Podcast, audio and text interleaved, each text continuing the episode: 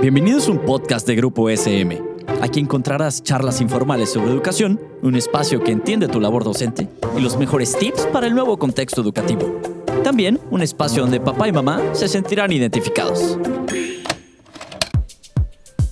Esto es Evaluando Ando, un podcast de Grupo SM donde platicamos de evaluación educativa, conducido por Osvaldo Teos.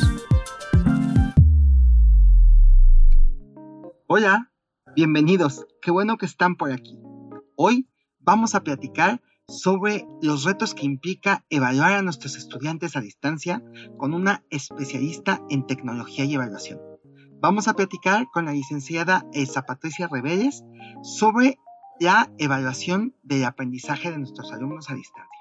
Elsa, bienvenida, ¿cómo estás? Hola, ¿qué tal? Muy bien, muchas gracias y gracias por la invitación. Saludos a la audiencia. No, gracias a ti que quieres acompañarnos en este espacio de Grupo SM dedicado a la evaluación educativa. Y bueno, vamos a empezar esa para, para entrar en materia, ¿verdad? Para entrar, para abrir boca. Yo primero te preguntaría qué retos representa evaluar el aprendizaje de los estudiantes en educación a distancia. Pues mira, evaluar el aprendizaje a distancia implica diversos retos, ¿no? Por ejemplo, es importante diseñar instrumentos de evaluación que sean autogestivos para que los estudiantes puedan resolverlos sin necesidad de contar con alguien que los oriente en ese momento.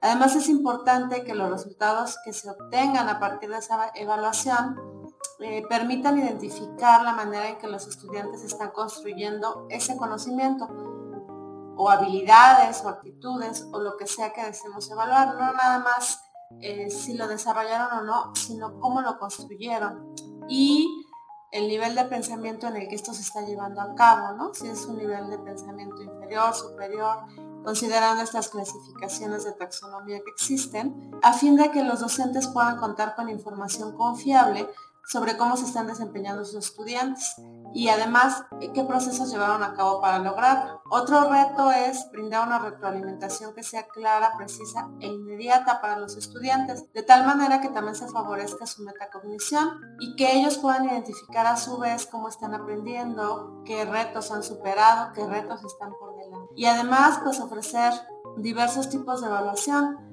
que permitan llevar a cabo una autoevaluación, una coevaluación, una interevaluación, a partir del uso de diferentes instrumentos que les permitan enriquecer este proceso formativo y promover la participación de los estudiantes en su proceso de evaluación, tanto de manera individual como colaborativa.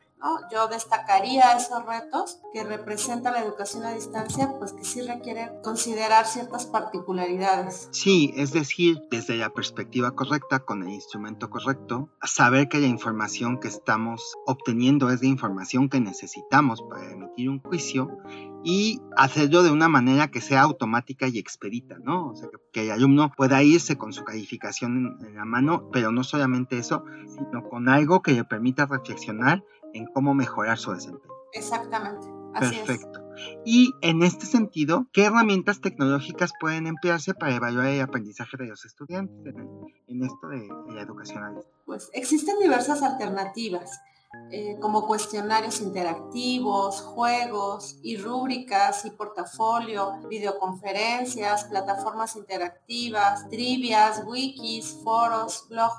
En fin, hay diversas herramientas tecnológicas que pueden emplearse para evaluar a los estudiantes, aunque quizá de origen no las asociemos a ello. Lo importante es que se consideren los objetivos de aprendizaje, el contexto y características de los estudiantes, además de los recursos con los que contamos en la comunidad. Por ejemplo, podríamos, mediante la elaboración de un podcast realizado en equipo, establecer indicadores para evaluar el análisis y síntesis de información, la facilidad para trabajar en equipo, el manejo de la tecnología y la comprensión del tema, ¿no? Por mencionar algunos en este ejemplo. Es decir, podríamos ocupar diversas alternativas de las que nos ofrece la tecnología y emplearlas como un instrumento de evaluación, obviamente estableciendo los indicadores adecuados y, comunicándolos de manera clara, incluso construyéndolos con los estudiantes, ¿no? Y, ayudándonos de los instrumentos adecuados, ¿no? También. Exactamente, dependiendo del, tipo de, contenido que queremos valorar, ¿no? y del objetivo.